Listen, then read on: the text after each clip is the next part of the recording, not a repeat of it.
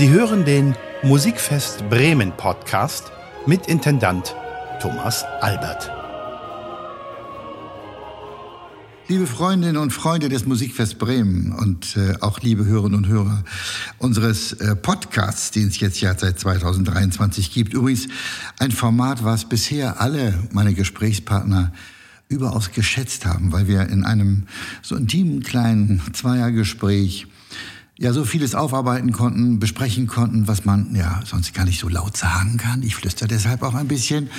Aber ähm, heute gibt es eine kleine Überraschung, weil wir haben ja vom Solisten, äh, wenn ein Gitarrist alleine spielt oder äh, wenn ein Pianist alleine spielt, das kennen wir, das sind die großen Solokonzerte. Aber eigentlich ist ja die Musik das Tolle wenn wir Menschen beieinander haben, die miteinander musizieren. Und da gibt es dann Besetzungen, die sind so unfassbar schön und dann wird die Familie auch ein bisschen größer, die auf der Bühne ist und miteinander spielt, äh, streicht, trompt, äh, singt. Und heute ist deshalb eine erste Begegnung mit zwei Gesprächspartnern.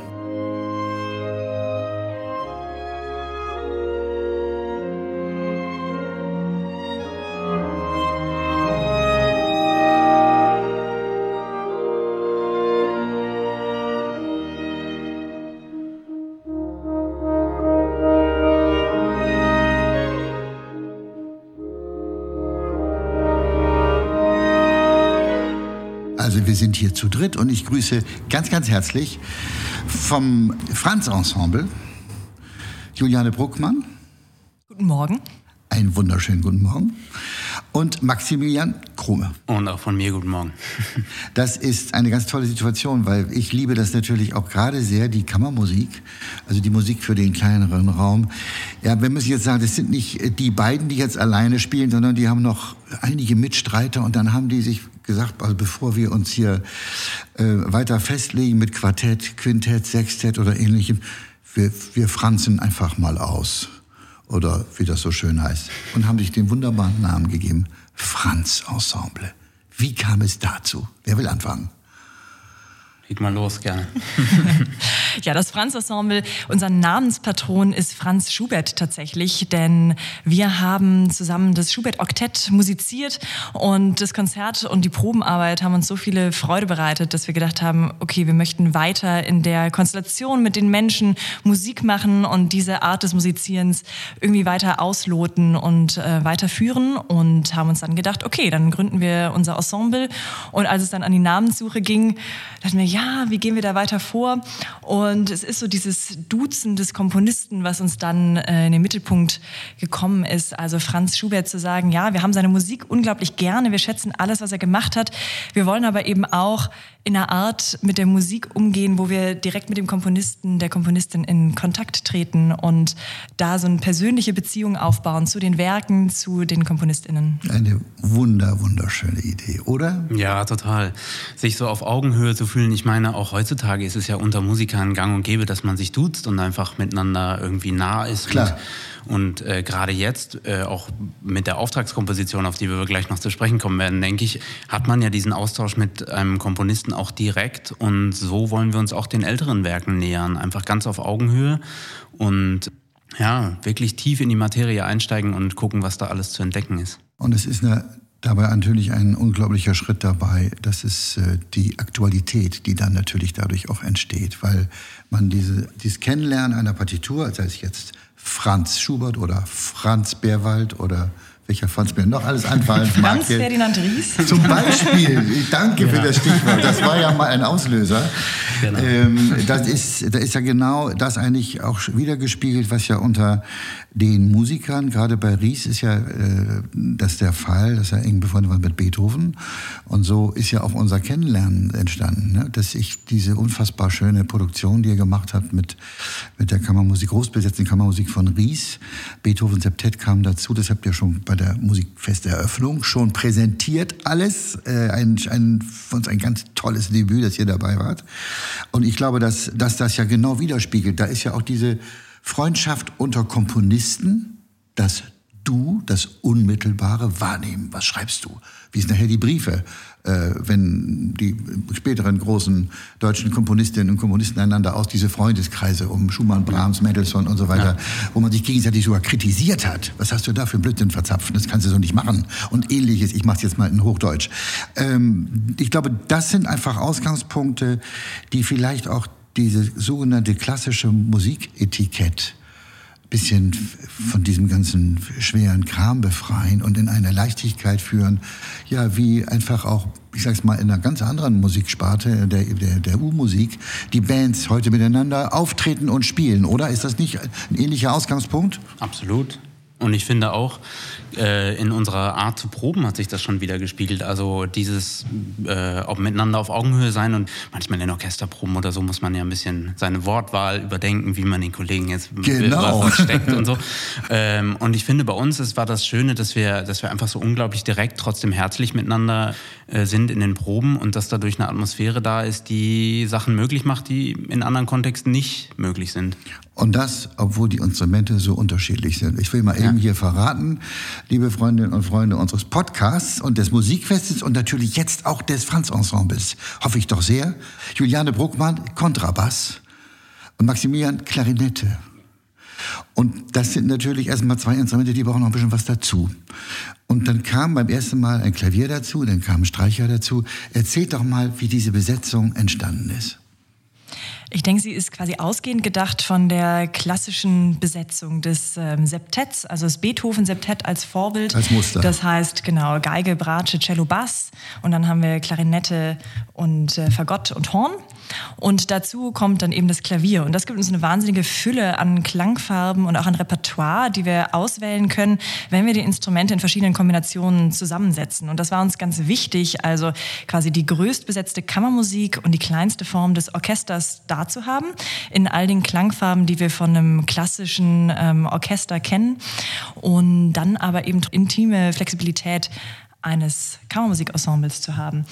Und äh, genau, jetzt gibt's halt einige Werke für genau diese Besetzung. Das ist das Ries-Oktett und dann hört's eigentlich auch schon fast auf. Ähm, es gibt viele Besetzungen für diese Beethoven-Septett-Fassung und eben dann viel für gemixte Besetzungen. Und Johannes Motschmann hat uns jetzt bei der Repertoire-Erweiterung unterstützt und genau für diese Kern-Oktett-Besetzung komponiert.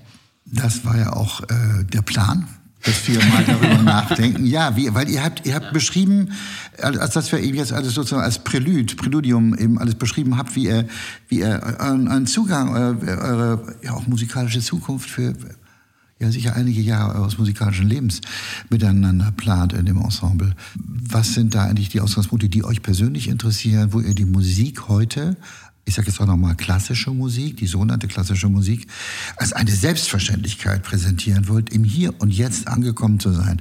Einige Aspekte hatten wir eben. Es ist auch ein bezahlbares, kleines, fast Komplettorchester.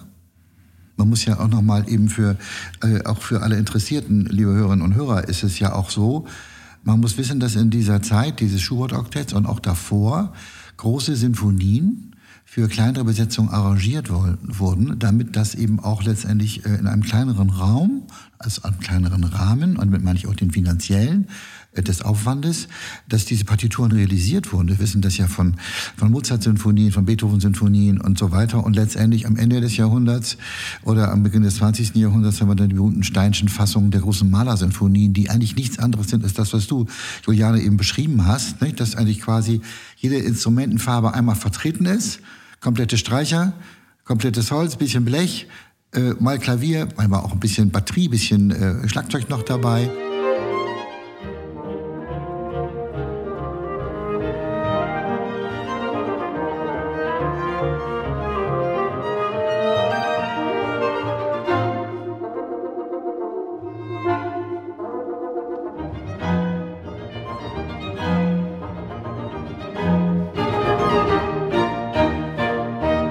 Der es ja mal probiert den kennt ihr auch noch vielleicht. Das ist Christian Järvi, der ja in diese Richtung mit dem Absolut-Ensemble eigentlich genau dahin ging.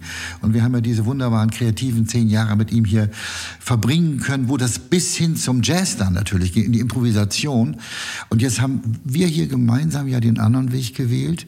Ich würde gerne auch ganz kurz auf das, auf das Programm, äh, auch das ihr jetzt hier am Mittwoch, den 6. September, liebe Hörerinnen und Hörer, Sie kriegen alle noch eine Karte, wenn Sie sich beeilen, äh, in der Glocke kleiner Saal, also auch in der entsprechenden Intimität und Klanglichkeit, der Akustik dieses wunderschönen Raums, Klammer auf, die Straßenbahn sperren wir den Abend, äh, die sperren wir den Abend aus, Ausrufezeichen Klammer zu, weil ein weiteres Instrument brauchen wir nicht.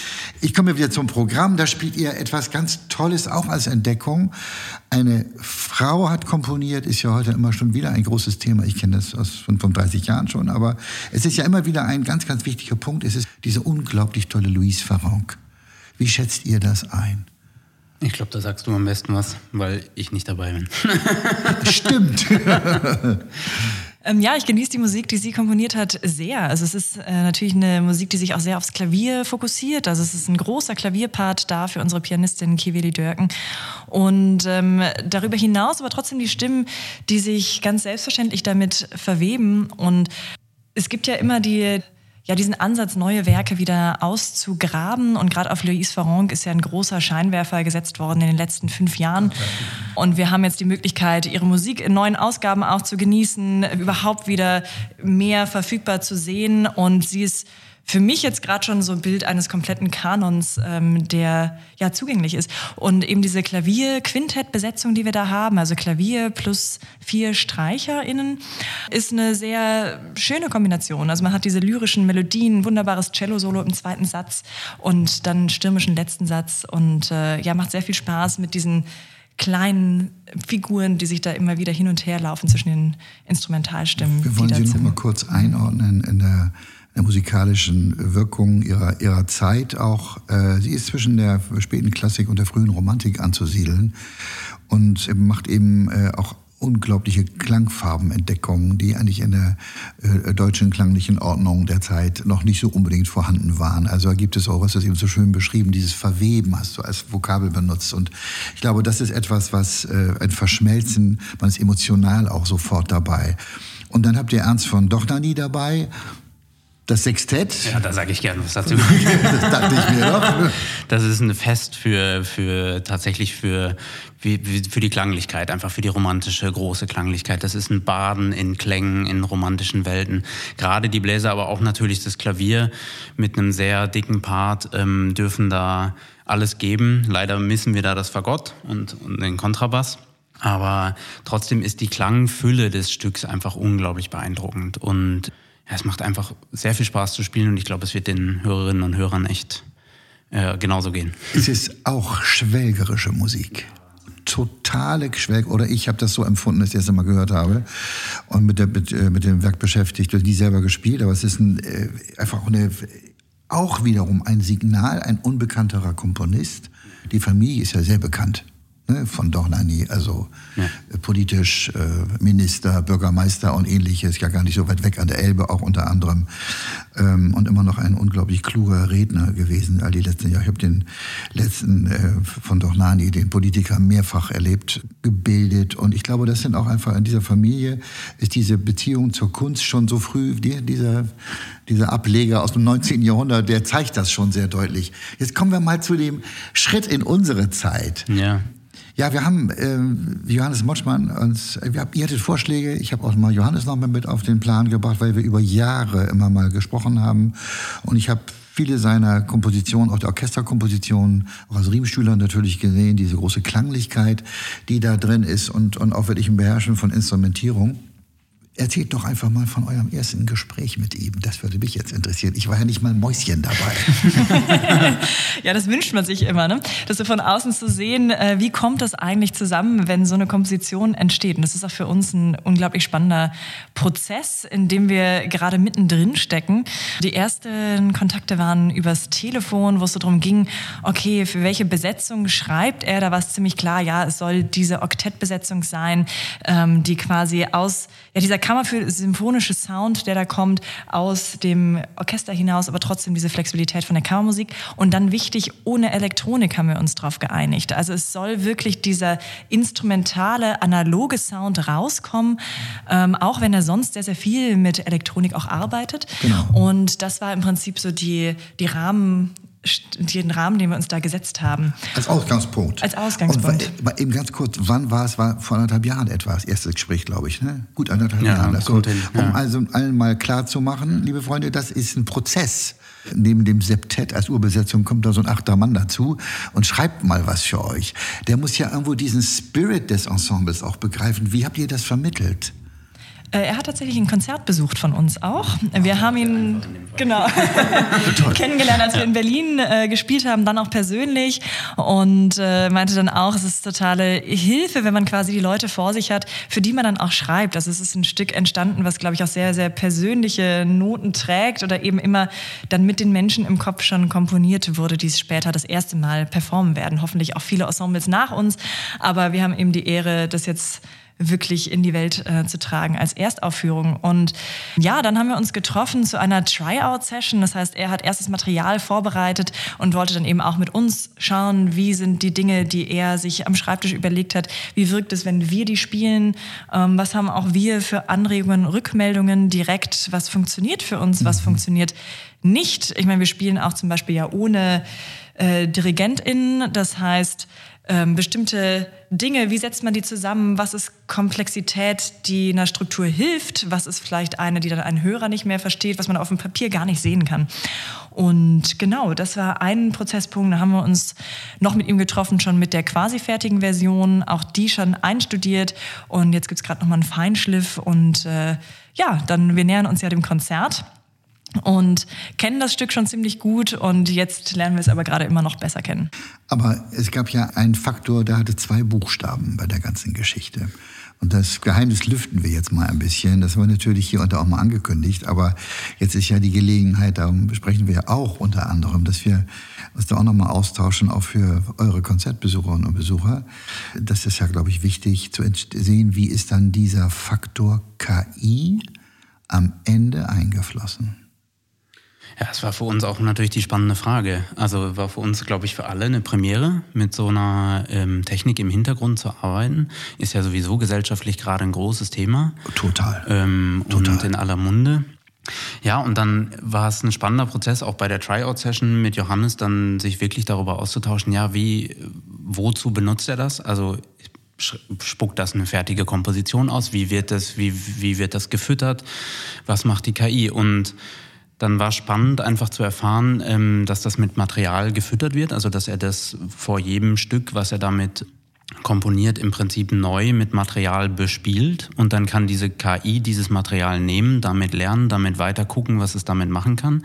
Und dann letztendlich ähm, liefert es eine unglaubliche Fülle an Ideen und an Möglichkeiten mit Material umzugehen und es ist wie so ein, wie soll ich sagen, so ein unendlicher motivischer Generator also aus dem man sich ähm, bedienen kann, natürlich nicht muss. Und dann war es für mich persönlich sehr spannend zu lernen, dass es eigentlich viel mehr Arbeit für den Komponisten ist. Man denkt ja, so, man hat das Klischee, so ja, die, das, die, die KI nimmt einem alles ab, so, ne? Ja. Und der Komponist äh, ist da ein bisschen aus dem Schneider mit, aber das Gegenteil ist der Fall. Und es ist tatsächlich für Johannes, so habe ich es verstanden, in dem Prozess eine unglaubliche Arbeit, dieses Material zu sichten, zu entscheiden, was ist, nehme ich davon wirklich, was verändere ich, die Großform anzulegen, auch zu gucken, die KI denkt nicht in Instrumenten und Instrumentenmöglichkeiten. Und das ist natürlich spannend, dass der Komponist dann das Material nehmen muss, was jetzt letztendlich MIDI-Files sind, ja. und gucken muss, wie ist das darstellbar? Wie ist das die Klangfarbe auf den Instrumenten? Kann das Instrument das überhaupt spielen? Muss ich das anpassen? Und ja, diese ganze Arbeit ist, glaube ich, echt eine Menge. Und das war spannend, das einfach mit ihm so ein bisschen durchzugehen? Ich bin ja, bin ja einfach geplättet, äh, ich sag's mal so simpel, weil der Ausgangspunkt ja beim Gespräch mit ihm auch war, wie viele Minuten wollen wir denn? Ja. Und äh, man muss ja unseren Zuhörerinnen und Zuhörern auch sagen, bei einem Kompositionsauftrag geht es nach Minuten in der Bezahlung. Ne, das gehört ja auch zur Wahrheit, dass man mal die Wirklichkeit unseres Geschäfts in Gänsefüßchen auch mal beschreibt. Ja. Das ist ja nur bei den musizierenden äh, äh, Musikerinnen und Musikern auf einer Bühne nur nicht so. Ich spiele 40 Minuten und kriege jetzt auch die Minute bezahlt. Nein, beim, beim Komponisten, das hat auch was mit den Rechten und den Wertigkeiten, die danach doch äh, da zu stellen sind. Äh, du sagtest das eben, Edition und alles das, was dann auch entsteht, dass das auch andere spielen können und so weiter, Verlage äh, und so weiter. Da kommt vieles zusammen, aber das nur mal eben als kleiner Einschub Ich glaube, entscheidend ist äh, doch einfach der Punkt, dass so ein Prozess dann so kreativ ist, dass das plötzlich gewachsen ist, dieses Werk, oder? Die Minutenanzahl nehme, wo wir jetzt gelandet sind? Beschreib das doch mal. Oder habt ihr lange Töne ausgehalten und die Sekunden kamen zueinander? Nee, es ist ein ausgewachsenes Stück geworden. Ich glaube, wir sind so bei 35 Minuten gerade, ja, ja. ähm, wenn wir es komplett spielen. Also für mich ist wahnsinnig interessant, wie er eben diese Technik, die in der, in der Luft liegt, ähm, als technische Neuerung die einfach immense neue Möglichkeiten irgendwie mit sich bringt, die gesellschaftlich wahnsinnig aktuell ist, dass wir das jetzt auch nah an dieser Schnittstelle zur quasi klassischen Musik haben, die wir performen und da eben auch an diesem aktiven gesellschaftlichen Wandel mit unseren Gedanken teilhaben. Das finde ich ist ein wahnsinnig spannender Prozess. Ja, er beschreibt ja auch, dass er das, diese KI als Werkzeug versteht. Ja. Äh, die hat er ja auch nicht alleine konzipiert, sondern da hängt ein jahrelanges Programm dran, gemeinsam mit Thomas Rungel. Und ja, er beschreibt, dass es eben auch ein riesiges Experiment ist, dieses Programm zu schreiben, zu konzipieren, äh, sich überhaupt Gedanken zu machen, was soll das können, wie kann es was können. Und ähm, Programm heißt jetzt in diesem Falle Programmieren, nur ja. als Einschieb, ja. Genau. Und eben dann, wie nutzt man dieses Material, was da generiert wird und führt es dann wieder über in die Komposition, die wir dann aufführen. Und ich glaube, dass es auch so lang geworden ist und diese, diese Größe ähm, eingenommen hat, liegt auch daran, dass Johannes tatsächlich auch äh, in dem Konzert bei uns, das er gehört hat, beeindruckt war oder diese Besetzung, diese, dieses, diese klassische Besetzung sozusagen äh, ihn ermuntert hat, einfach ein wirkliches ja, und auch eben, dass es nicht mit Elektronik ist, so eine wirkliche, ja. ein formal klassisches Werk für Oktett.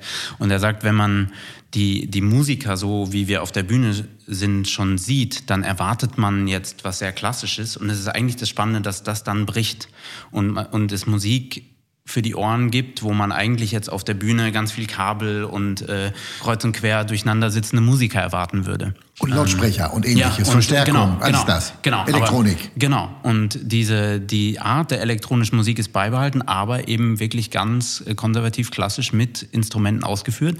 Das ist auch für uns eine instrumentale Herausforderung. Ist, ist auch äh, wirklich toll, muss ich sagen, sich da reinzufuchsen, einfach weil es von einem als Instrumentalist Sachen fordert, die ihn doch Nani natürlich nicht fordert und umgekehrt. Aber es fordert uns als SpielerInnen ähm, auch heraus und das ist toll, weil das das Ensemble natürlich auch, wie soll ich sagen, dadurch weiterbringt. Also wir, wir lernen uns von der anderen Seite kennen, wir müssen anders zusammen agieren. Was Juliane eben schon meinte, auch Koordination innerhalb der, der Abschnitte ohne DirigentIn. Ja, da kommen Herausforderungen auf uns zu, die bisher noch nicht da waren und das ist einfach toll. Das ist die klassische Septettbesetzung? Oktett, Septett, ihr plus Klavier. Genau.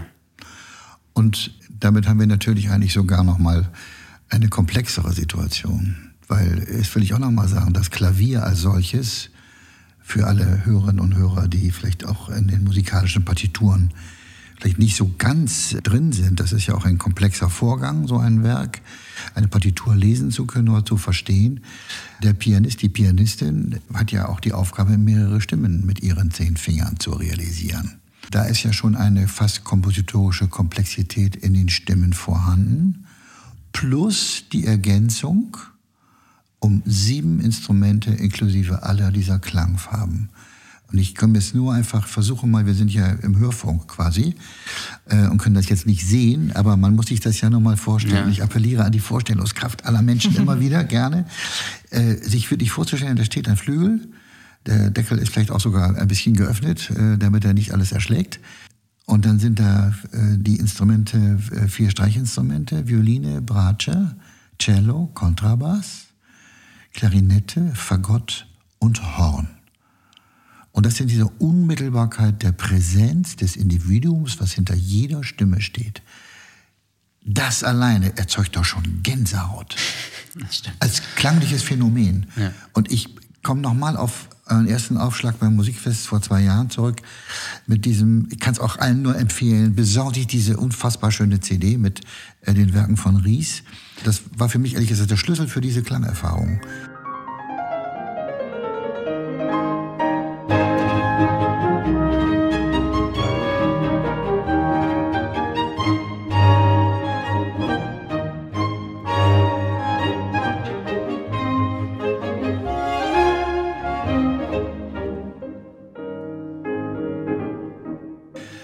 Solche Besetzungen ja von Brandenburgischen Konzerten. Das fünfte zum Beispiel obligates Cembalo. Klar. Aber es sind in der Regel dann Solobereiche für das Tasteninstrument. Und meine Frage, ist das hier, ist das hier vermengt? Ist das alternierend im Wechsel? Wie ist das gehabt? Ist das eben wie bei Farang? Ist das verwebend, um nochmal in diese Vokabel zu kommen? Könnt ihr schon vermitteln etwas über die Klanglichkeit, die uns erwartet?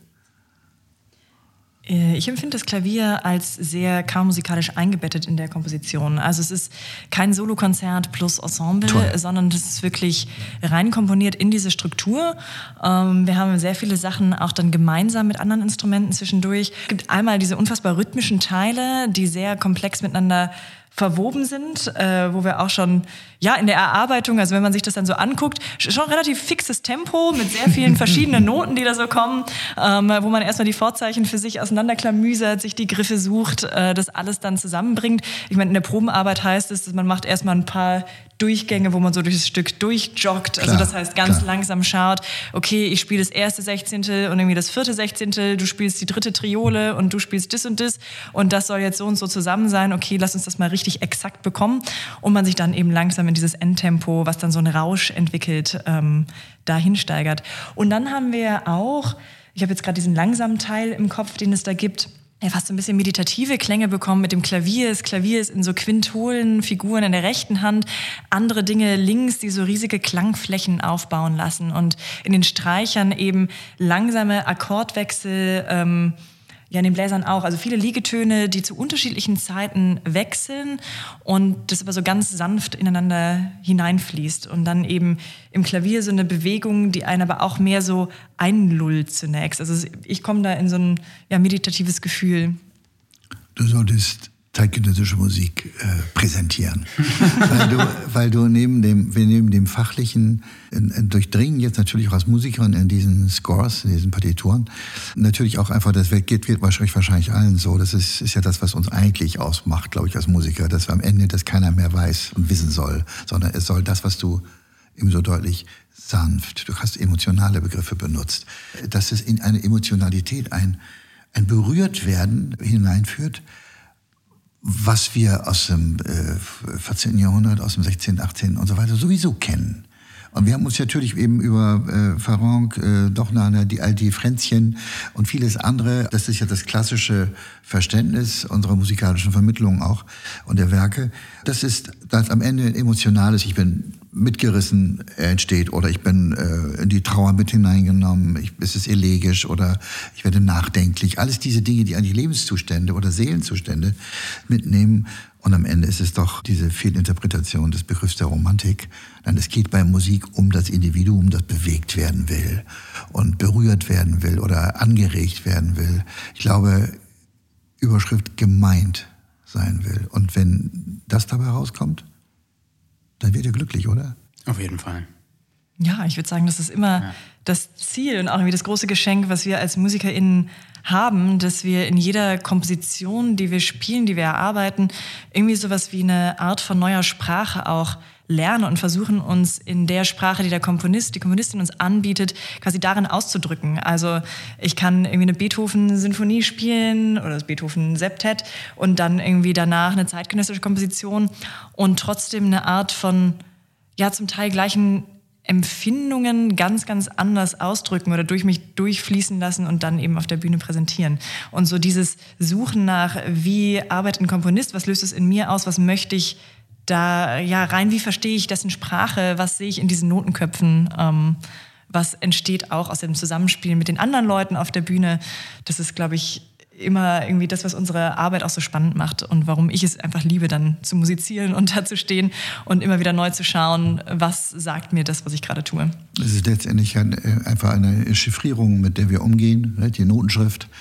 Und äh, wie bei der Sprache oder Schrift, wie jeder liest einen Text anders. Wir haben das jetzt ja bei der Musikfesteröffnung mit Christian Brückner erlebt, jetzt abgesehen von der Story mit Robert De Niro, äh, dass diese Stimme so unfassbar toll ist. Aber wenn man alleine nimmt, wie äh, ein solcher Sprecher, so werden sie dann immer ja tituliert, schreckliches Wort, das ist ein Mensch, der spricht einfach was wunderbar so liest. Ja, fast die komplette Literatur, wie Westphal früher, oder was war das für Menschen am Hörf im Hörfunk, für uns alle eigentlich, für eine unglaubliche Bereicherung, äh, eine Stimme zu hören. Und letztendlich seid ihr ein Zusammenschluss von sieben oder acht Stimmen in diesem Falle, Personen, die die Lesart des Neunten, ich füge ihn jetzt mal dahin zu, den, den äh, Johannes Motschmann, mit dazu nehmen und einfach wie so einen kleinen gesellschaftlichen Diskurs entwickelt. Also ich glaube, wenn ich für mich sprechen darf, liebe Freunde dieses Podcasts, sagen Sie es einfach weiter, was äh, Sie, glaube ich, jetzt nach diesem Gespräch neugierig gemacht hat. Was wir natürlich, Juliane und Max, sehr hoffen, dass das gelungen ist. Ich danke euch sehr, sehr für, ja. euer, für, für, euer Erscheinen hier, dass wir in unserem kleinen Musikfeststudio hier, dass wir hier sitzen äh, und so eigentlich noch stundenlang weiter plaudern könnten. Aber wir können uns ja wieder verabreden, wenn es vorbei ist.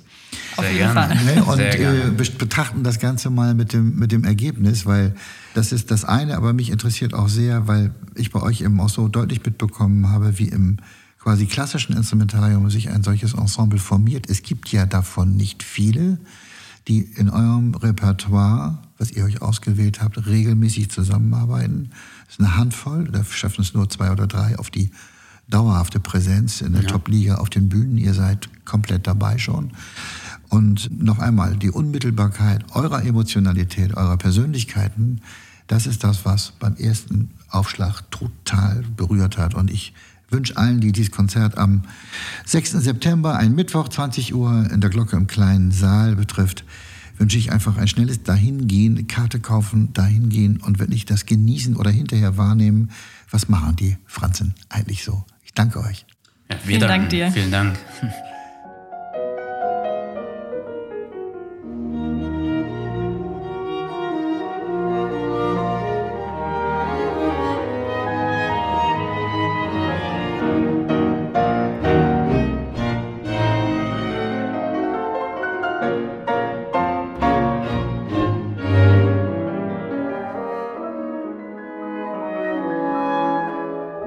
Freundinnen und Freunde des Musikfests Bremen und des Podcasts, das war wieder einmal eine Folge unserer guten halben Stunde Hintergrund, Schulterblick, wie man es auch immer so gerne nennt. Oder Blick auch ein bisschen in die Seele von Musikerinnen und Musikern und hier auch noch einer Komposition, die hier entsteht. Eine Komposition, die an diesem 6. September uraufgeführt wird. Das heißt, das erste Mal öffentlich gespielt wird. Und das ist immer ein ganz besonderer Moment. Das ist so wie die Jungfernfahrt eines großen Schiffes. Und wir Menschen im Norden wissen ja, dass was Schiffbau und alles diese Erfahrung angeht, betrifft, kennen wir ganz gut. Und in dem Sinne wünsche ich allseits gute Fahrt und immer eine Handbreit Wasser unterm Kiel. Ihr Thomas Albert. Sie hörten den Musikfest Bremen Podcast mit Intendant Thomas Albert.